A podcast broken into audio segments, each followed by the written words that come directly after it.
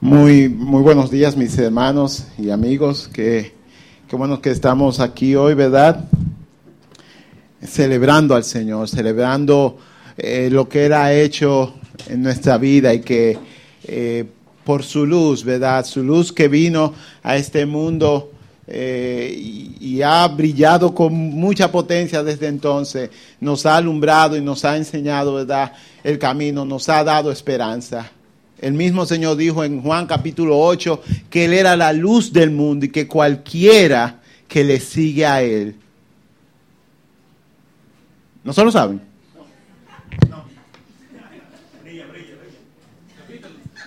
Yo soy la luz del mundo y el que me sigue no andará en tinieblas. Mano, y si no te lo sabía, ojalá y te lo metas en la cabeza y sepas que ya tú no tienes por qué andar en temor, no tienes por qué vivir sin esperanza, porque Dios, en la persona de su Hijo Jesucristo, ha venido a este mundo, la luz ha venido al mundo, y por eso ya nosotros no tenemos que andar en tinieblas. Y bueno, hoy nosotros queremos iniciar una nueva serie, y como ven aquí, ¿verdad? Se llama Perfectos Imperfectos del AT para no ¿verdad? llenar mucho el diseño, AT por Antiguo Testamento. Eh, y el asunto es que durante las próximas semanas vamos a estar hablando de eh, algunos personajes de, de, esa parte de la Biblia que usualmente no leemos. Eh, o si leemos, nada más lo leemos cuando estamos en la clase de niños, ¿verdad? Bien chiquito y no aprendemos la historia de Noé, Sansón y cosas así. Bueno, pero vamos a refrescar algunas de esas historias. y, y, aprender, ¿no? Porque eh, esas personas tuvieron una relación con Dios y nosotros tenemos estos escritos que nos permiten eh, examinar su vida y nos sirven ¿no? de espejo para reflejarnos nosotros con ellos y ver qué cosas podemos aprender. Eh, perfectos e imperfectos, porque mucha gente y, es fácil. Por ejemplo, eh, algo que a mí siempre me ha llamado la atención de la historia de Abraham es que en Génesis, ¿verdad? El Señor le dice a Abraham, en un capítulo le dice, mira, te voy a dar un hijo y tu descendencia va a ser, ¿verdad? Como las arenas, como la arena del mar, la arena de la playa, como las estrellas de los cielos. Y dos capítulos más ya nace eh, el hijo de Abraham. Y lo que uno no, se, no percibe muchas veces, si no profundiza un poco estudiando, es que desde el momento en que Dios le hizo la promesa a Abraham, hasta el momento en que nació su hijo, pasaron nada más y nada menos que 25 años. 25 años esperando. ¿Cuántos de ustedes han esperado tanto por algo aquí? Que tú no tienes ni 25 años, no, yo sé, mi hermana, tranquilo. Exacto. Hay muchos que ni llegan a esa edad aquí. Así que eh, durante ese tiempo, y así, no voy a hablar de Abraham hoy, pero es, eh, me, gusta su ejemplo porque eh, dice mucho, no, durante ese tiempo Abraham falló y aunque uno lo lee y lee, por ejemplo, más para adelante en el libro de Hebreo que Abraham era el es el padre de la fe.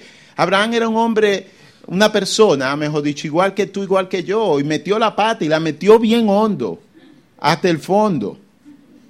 Y no siguió porque ya no podía más, pero o sea, eran personas tan naturales tan pecadoras, lamentablemente, como tú y yo. Y eso, y es lo más importante de estas historias, eso no impidió que Dios los usara. Y eso es lo que quisiéramos, ¿no? Durante esta serie, ver y que se nos quede. Que Dios no usa personas perfectas. ¿Saben por qué? Porque no hay. Entonces, ni modo, Él tiene que usar lo que hay, ¿no? Exactamente. Así que perfectos imperfectos del Antiguo Testamento y hoy empezamos con Oseas. Oseas. Ok, un anuncio de servicio público, señores. Cuando ustedes escriban Osea en WhatsApp, va separado. Porque si no se lee ósea, de ocio, de huesos, ok. Así que un, un anuncio de servicio público. O sea, va separado. Ok. Pero eh, ¿Quién fue Oseas? Oseas fue un profeta que vivió, ¿verdad? 750 años más o menos antes de Cristo. Los estudiosos, ¿verdad? Los estudiosos de la Biblia lo han clasificado su libro, ¿verdad? Y a él y su labor dentro de un renglón al que ellos llaman profetas menores. Hay profetas mayores y profetas menores. ¿Cuál es la diferencia? Venga al instituto bíblico que tenemos aquí, mi hermano. Sí, claro, claro, claro, claro. Venga, ¿eh? Sí, todavía están a tiempo de inscribirse, mis hermanos, de verdad. O sea, o sea, piensen en esto, piensen en esto. Y es muy serio lo que le voy a decir. Ustedes están poniendo, todos nosotros, los que estamos aquí y hemos decidido seguir a Jesús, estamos poniendo nuestra eternidad en lo que dice esos libros. Así que yo creo que lo más inteligente sería estudiarlo bien, como para saber bien qué es lo que dice, para no ir a meter la pata. ¿verdad? Así que por eso la insistencia, ¿no? Desde aquí eh, a todos ustedes que si tienen el tiempo y si no lo tienen, créenlo, de venir al Instituto Bíblico, por favor. Así que sigo, ¿verdad? O sea, ser un profeta eh, dentro del grupo de los eh, profetas menores. Y el mensaje del libro de Oseas es básicamente un mensaje de denuncia. Oseas denuncia el pecado del pueblo de Dios, que es un pecado que tiene que ver con infidelidad. Israel, ¿verdad? El pueblo de Dios se había apartado de él y había buscado otros dioses.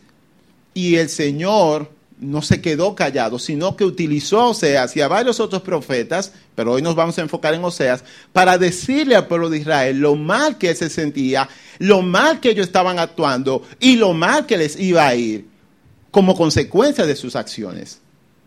Y de eso básicamente se trata el libro de Osea. Pero además de eso, es un libro que habla de esperanza. Y no voy a entrar mucho esa partecita ahora porque lo veremos más adelante. El marco histórico, ¿verdad? En, eh, donde Oseas, Oseas perdón, se, desenvuelve y escribe y, y, tiene su ministerio, como dijimos ya es 750 años antes de Cristo. Para ese momento en la historia, el pueblo de Israel se había dividido en dos reinos, ¿verdad? El reino del norte, el reino del sur. Y si usted quiere saber más de eso, ¿qué tiene que hacer? Muy bien, el Instituto Bíblico le van a explicar por qué fue que se dividió y cómo era posible, ¿verdad? Dos países en el mismo terreno. Bueno, nosotros más o menos tenemos la idea porque tenemos a nuestros vecinos de Haití aquí al lado. Pero algo muy importante y que llama mucho la atención es que en el momento en que Oseas eh, hace ministerio, ministra, es un momento de mucha bonanza económica para el pueblo de Israel.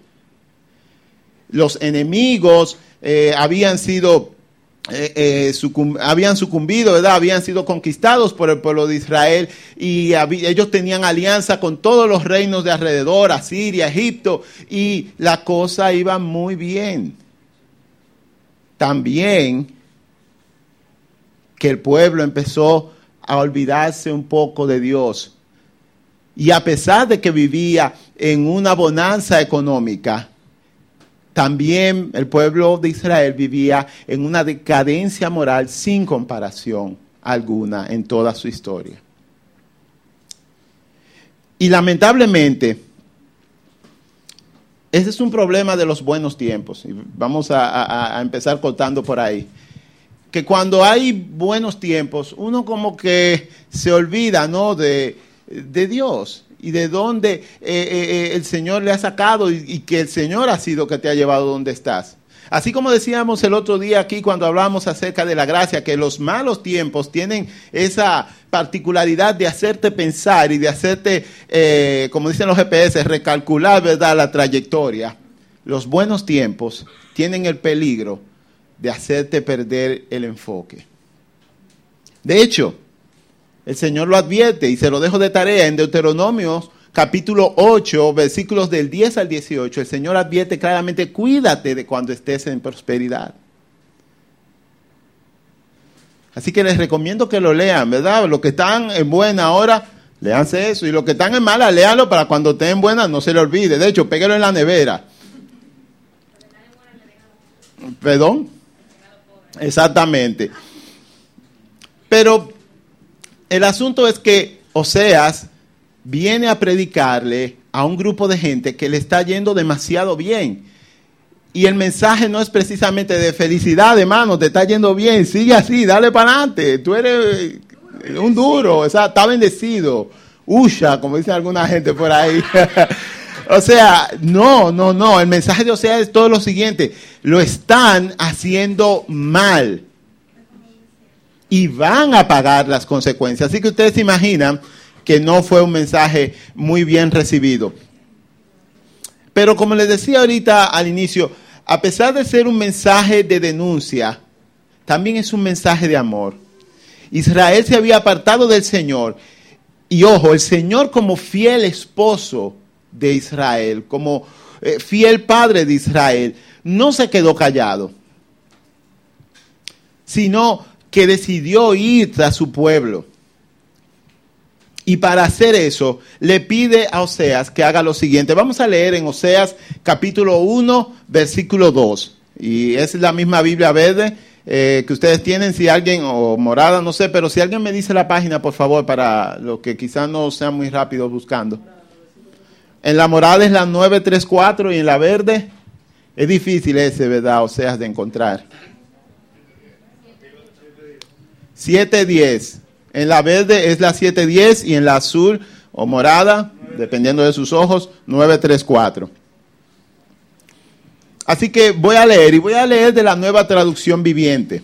Dice, cuando el Señor le habló por primera vez a Israel por medio de Oseas, le dijo al profeta, ve y cásate con una prostituta, de modo que algunos de los hijos de ellas sean concebidos en prostitución. Esto ilustrará cómo Israel se ha comportado como una prostituta al volverse en contra del Señor y rendir culto a otros dioses. Ve y cásate con una prostituta.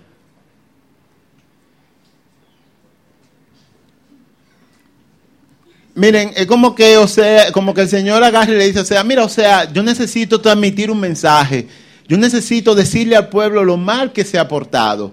Pero, mire, el lenguaje figurado no me basta. Yo quiero que hagamos la cosa real. Así que ve y cásate tú con una prostituta para que ellos entiendan cómo yo me siento. Y me imagino que o sea le dijo al Señor, eh, o sea, o sea. Señor, pero de verdad.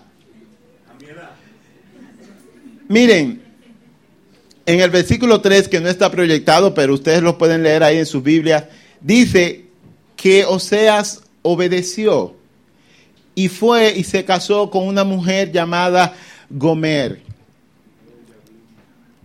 Y miren esta otra parte que hemos subrayado aquí. De modo que algunos de los hijos de ella sean concebidos en prostitución. No sé si ustedes entienden lo que el Señor le está tratando de decir a Oseas, pero se lo voy quizá a, poner en un español un poquito más simple. El Señor lo que le está diciendo a Oseas es, cásate con una prostituta y los hijos que tú vas a tener con ella, algunos de, de esos no van a ser tuyos, pero sorpresa, tú los vas a mantener. Porque es tu mujer y delante del público son tus hijos. Exacto. Entonces, no solo era la afrenta de casarse con una prostituta, sino el recordatorio diario de que muchos de esos, de que algunos de esos niños que estaban ahí no eran tus hijos, eran fruto del pecado de esa mujer con el que tú tenías que vivir por amor a Dios. Como le dije anteriormente, el versículo 3 dice que Oseas obedeció y eso me impactó mucho porque más veces que menos, hacer la voluntad de Dios va a tener incluido hacer el ridículo delante de la gente que nos rodea.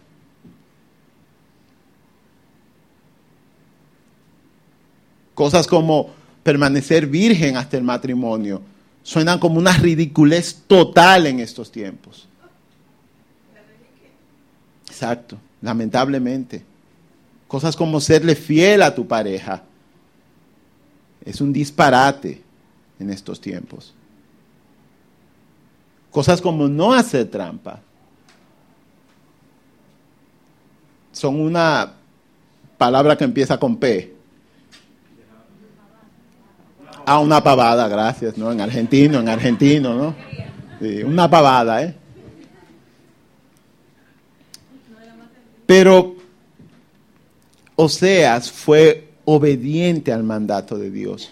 Y eso me hace preguntar, ¿qué tan obedientes somos nosotros al mandato de Dios? Hacen falta hombres como Oseas hoy en día. Gente que no tenga miedo de vivir conforme a lo que está escrito en la palabra de Dios. Y nosotros muchas veces pensamos que es difícil. Señores, ¿qué es más difícil que la vergüenza pública de ser el esposo de la prostituta? De ser el esposo de la mujer que quizá toda la calle ya ha estado con ella. Imagínense por un momento Oseas y Gomer caminando por la calle. Y los hombres, dime a ver. Es como, por ejemplo, mira, a veces yo llamo al colmado de mi casa. Y llamo, y el tipo me dice, sí, señor, sí, sí. Muy respetuoso. Y a veces llama a mi esposa al colmado y le dice, hola, mami. y tú no quieres más nada, amor. Y yo como que, o sea, ¿y este tipo? Y a veces tú vas y ves el tipo, hola rubia, con el botellón de agua así. y tú te quedas como que, o sea, rubia, y tú, viejo. Y, y, te molesta y no, no, no, no hay razón para que la llamen así. Ahora imagínate que hubiera razón para que la llamen así. O que, por ejemplo, sea viviera en estos tiempos y fuera con su mujer Gomer y se monta en una guagua pública y el cobrador le diga, como anoche, mi amor, como anoche. Literalmente. Ven, y nosotros, y lo digo por mí, a veces nos encontramos tan difícil, sencillamente permanecer puros, permanecer rectos. Y Oseas obedeció al Señor, aunque eso puso en peligro su reputación. Y miren, es una pena, la verdad, es una pena que en los últimos tiempos la iglesia haya perdido tanto su capacidad como su calidad para hacer su labor profética. Y digo esto porque la iglesia no denuncia, la iglesia no habla, una que otra vez se oye una algarabía por ahí, con, ah, lo gay, qué sé yo qué, que las elecciones, se acabó las elecciones, se acabó el tema. ¿O no recuerdan ustedes hace seis meses para atrás? Que se formaron inclusive hasta frentes cristianos, no, qué sé yo cuánto, que fulano apoya a los gays, que por eso no votamos. Y, Y como dijimos aquí aquella vez, está bien que eso se denuncie, pero no solamente por motivos eh, eh, eh, electorales. Debería denunciarse siempre. Y no solo eso, debería denunciarse la corrupción. Debería denunciarse el nepotismo que, que existe en nuestra sociedad. Lamentablemente muchas veces nosotros como cristianos somos más espuma que chocolate en ese asunto de vivir la palabra y de denunciar, o sea, agarró y encarnó la situación del pueblo de Dios y la denunció a pesar de toda la vergüenza. Imagínense que Osea se parara a, predicar en algún sitio, todo el mundo el murmullo de una vez. Ah, pero ese, es el palomo, que es pozo de comer. O sea, miren, lo más difícil de leer la Biblia muchas veces es, es usar la imaginación. porque a veces es y, tiene tenemos problemas nosotros, solamente la leemos así como por encima. Tratemos de meternos en eso, de, de, vivir esa situación. Y así va a empezar a tener mucho más sentido para nosotros. Lamentablemente, nuestra iglesia de estos últimos tiempos, y somos la iglesia, ¿verdad? A veces prefiere estar más eh, cómoda aquí en nuestros modernos templos con aire, con pantalla, que vivir quizás en vergüenza como le tocó Seas, pero vivir haciendo la voluntad de Dios. Y yo creo que eso es algo para pensar muy detenidamente. Y esto parece un disco rayado, pero por ejemplo, ¿cuántas personas en, tu centro de trabajo, en tu centro de estudio, saben que tú eres cristiano? O sea, ¿cuántas personas les estás dando testimonio?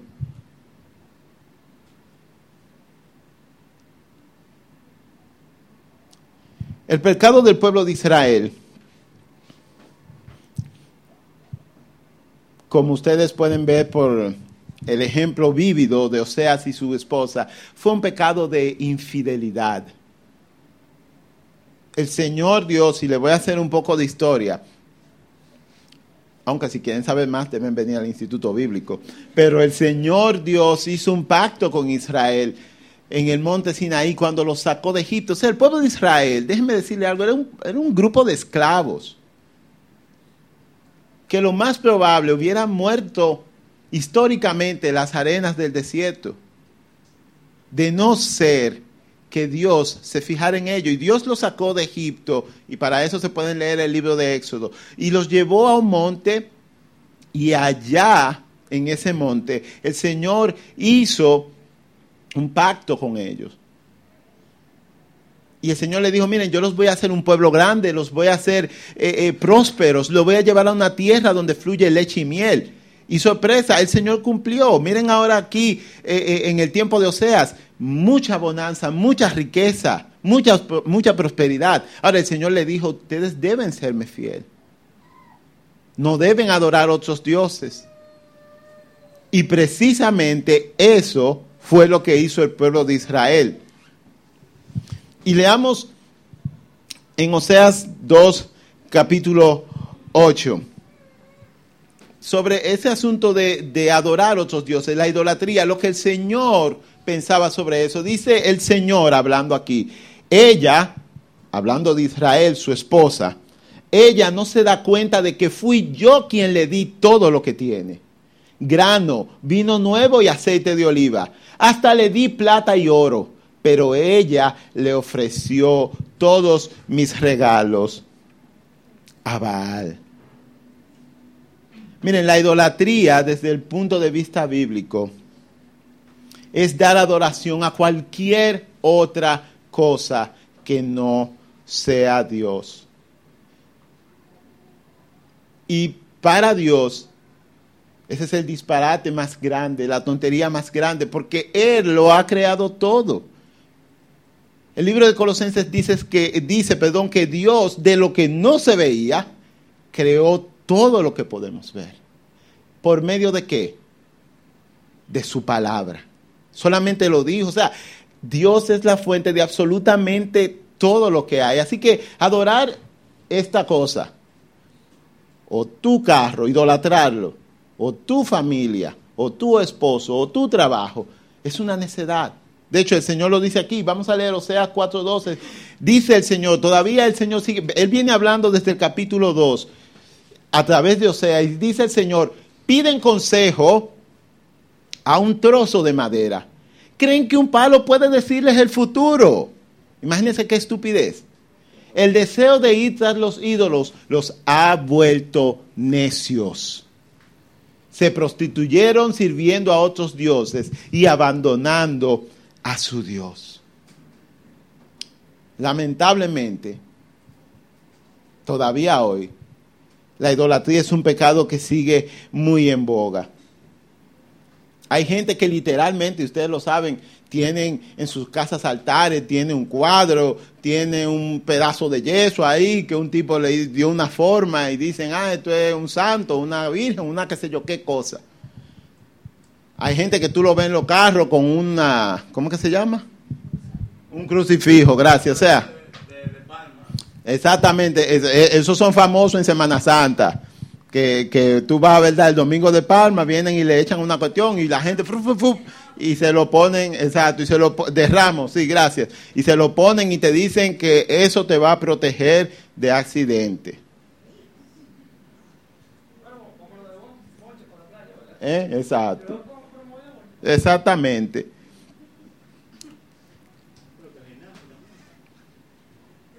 La idolatría es muy sutil, como acaba de decir Estras. Y miren, por ejemplo, ese mismo ejemplo, eso, eso mismo que dice Esdras. En nuestra sociedad de hoy en día, se les, se les rinde un culto desmedido al cuerpo. Sí. Tengo una amiga que precisamente esta semana se dio cuchilla. Y. Yo ni le voy a decir, mi hermano. Y, y lo grande es que ella lo que tiene son como 29 años. Y, y, y, está sufriendo lo indecible porque eh, eh, eh, me dice ella que el doctor le dijo de que a la semana tú estás bien. la tipa tiene dos semanas y que parece una momia embollada. ¿Tú, has visto cómo se pone la gente? con la, eh, ¿cómo es que le, venda? Son esa, esa venda, esa liga, y, está así. Y tiene que andar con un suero para todos los lados y así. ¿Para qué? Claro, hay casos, hay casos clínicos que lo ameritan. Obviamente ya eso es totalmente diferente. No liguemos la magnesia con la gimnasia, como decía mi profesor. Pero hacerlo por verme mejor, por lucir más, por estar más buena, por estar más chapi. Y, y, y, y, los hombres también, por igual, tú ves que lo descuidan todo. También conozco una pareja que son recién casados y, tienen hijos y, el, el, el, tipo le dice, mi amor, pero ¿cómo que me haga cargo de los niños? ¿Y a qué hora yo voy al gimnasio?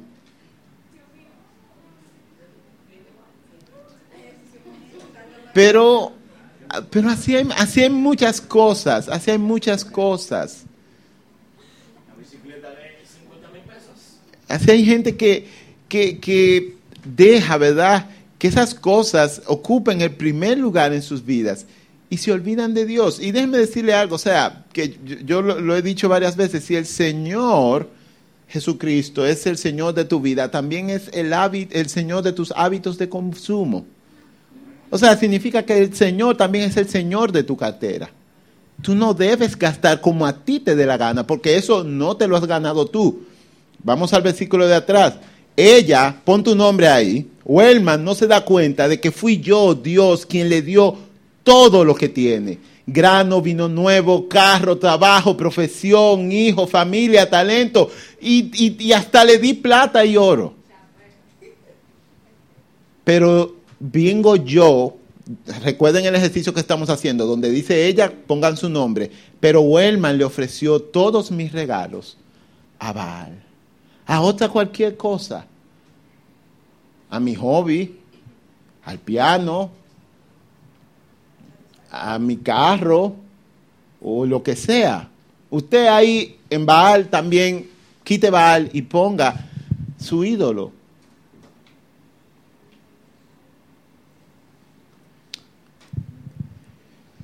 Miren, Dios es un amante serio.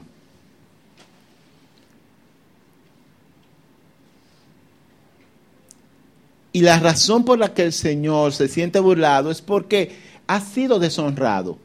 Él ha cumplido. Como decíamos ahorita, Él levantó a Israel de la nada, lo hizo un pueblo grande, próspero, y ahora Israel se ha descarrilado, le ha sido infiel. Pero el Señor es serio y por eso reclama, porque tiene por qué reclamar. Y lo mismo pasa con todos nosotros.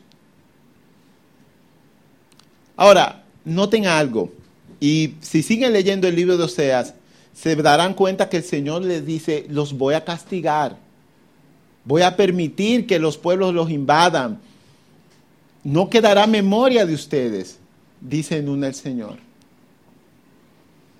Pero el castigo del Señor, ojo, el castigo del Señor no es un castigo de venganza, es un castigo para enderezar, es una llamada de alerta, un wake up call, como decimos, para que el pueblo rectifique. Porque el Señor sabe, y esto es muy importante, el Señor sabe muy bien que al final de cuentas nosotros estamos perdidos sin Él. Así que al final, nosotros pudiéramos decir que el castigo del Señor es un castigo de amor, llamándote la atención para que despierte y diga, pero yo me estoy volviendo loco, eh, déjame enderezar y volver. Y lo que somos padres aquí, de seguro que conocemos bien esa dinámica. Yo apenas, ¿verdad? Tengo tres años en este asunto de la paternidad.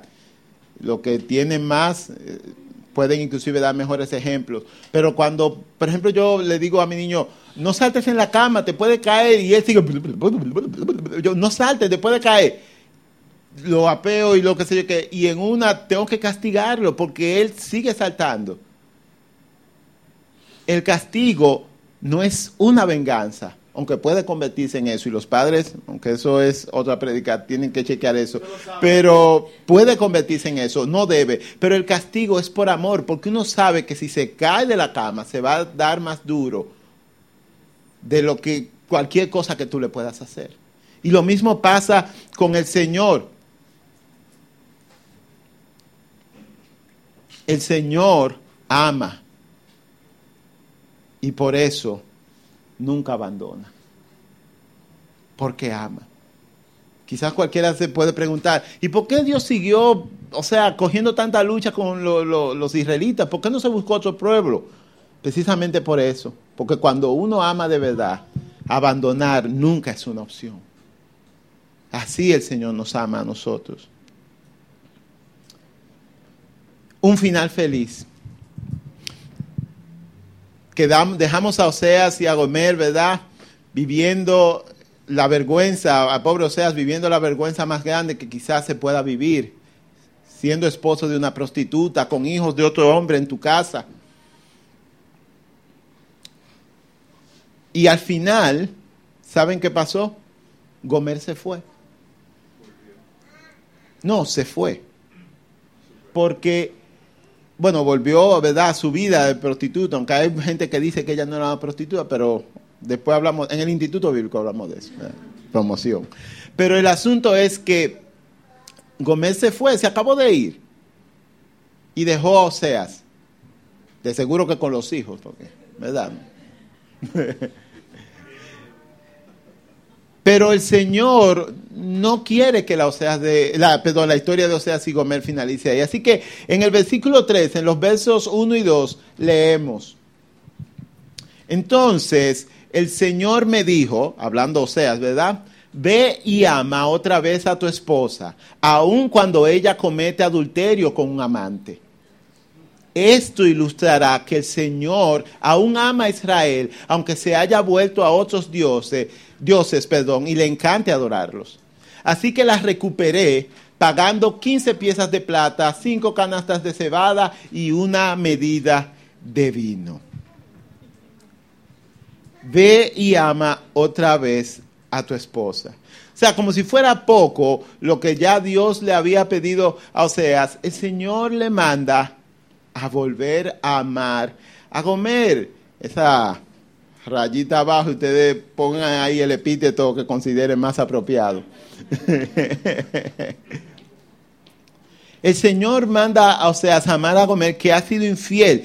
Y noten, y por eso lo subrayamos ahí, noten que el Señor no le dice ve y busca, o ve y rescata, o ve y véngate, sino que le dice ve y ama otra vez.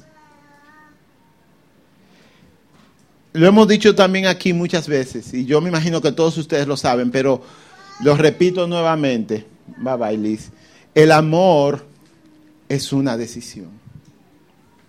No es un sentimiento, no es que, ay, que me enamoré y que esa es la que me gusta y la otra no. No, no, no, no, no, no. Estamos hablando de amor puro, de amor de verdad. Y uno puede decidir amar. Uno puede decidir amar a pesar de las faltas del otro. Uno puede amar habiendo sido ofendido. De hecho, uno debe amar cuando el otro ha cometido una falta. ¿Sabe por qué? Porque justo ahí es cuando más lo necesita esa persona.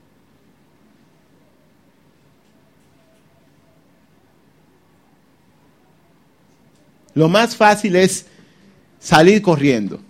Lo más fácil es abandonarlo todo. Lo más fácil para el Señor sería fuego del cielo con todito esos. Ponga, ¿verdad? con todos esos muchachos.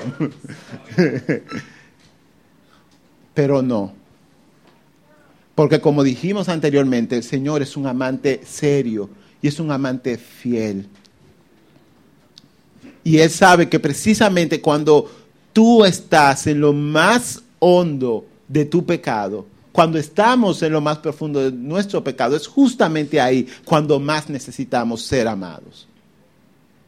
Y como hijos de Dios, nosotros también debemos poner eso en práctica con la gente que nos rodea. Cuando te, te agreden, cuando te ofenden, ama, porque ahí es justo cuando más se necesita, cuando tú más lo necesitas y cuando esa persona que te ha agredido y te ha ofendido lo, lo necesita más.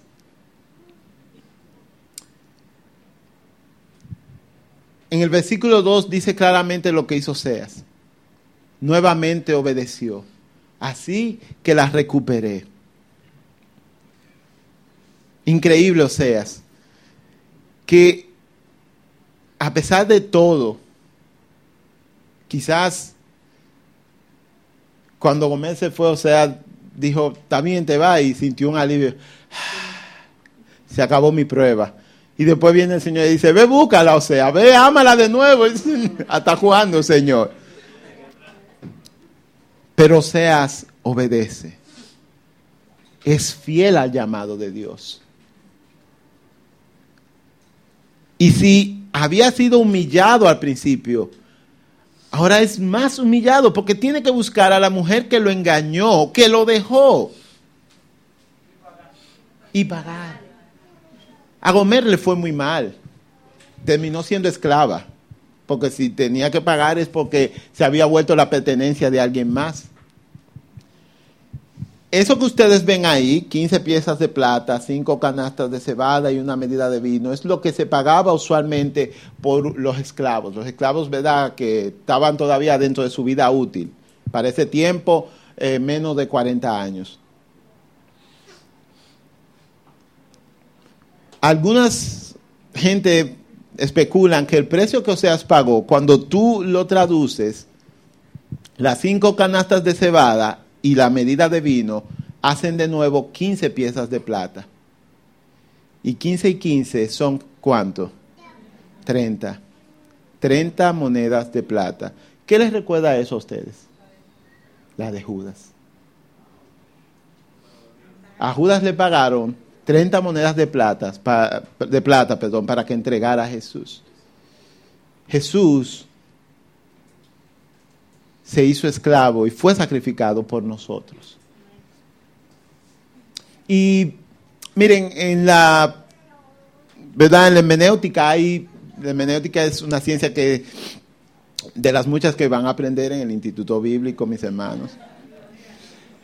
Pero en la hermenéutica, le iba a decir lo que era, pero dije, no, tengo que tratar de prenderle la cominilla, aunque sea para que vengan. Pero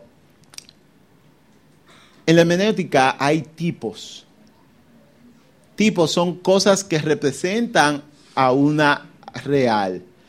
Y la figura del matrimonio que vemos aquí en Oseas, ¿verdad? De Dios con el pueblo de Israel, sigue a través de la Biblia y todavía, ¿verdad? En el Nuevo Testamento se habla de que el Señor es el esposo y la iglesia, o sea, nosotros somos la esposa del Señor.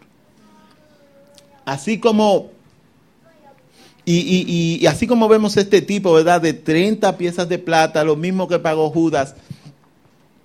El asunto es que nosotros, o mejor dicho, a nosotros muchas veces nos cabe todo este asunto de Oseas. Yo pienso que hay varias reflexiones y con eso ya quiero ir cerrando. La primera es como hijos de Dios, como siervos de Dios, ¿qué tan fieles somos al mandato de Dios? A vivir como el Señor espera que vivamos, a dar testimonio, a denunciar lo que está mal. No solamente quedarnos ahí como, bueno, si me preguntan yo digo.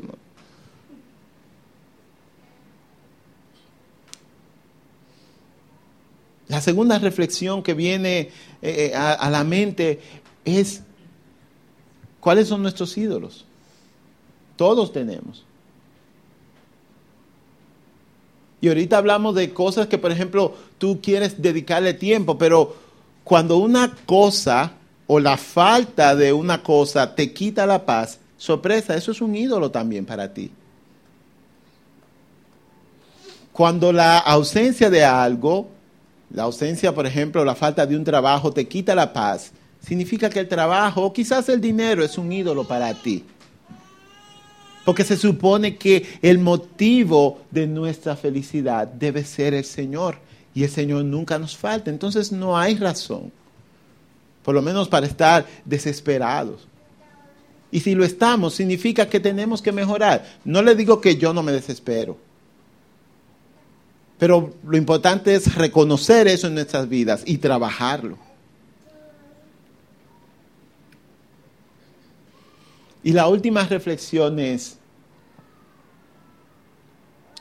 Oseas además de obedecer, y Dios, ¿verdad? Porque Oseas es el tipo de Dios en, en, en esta historia,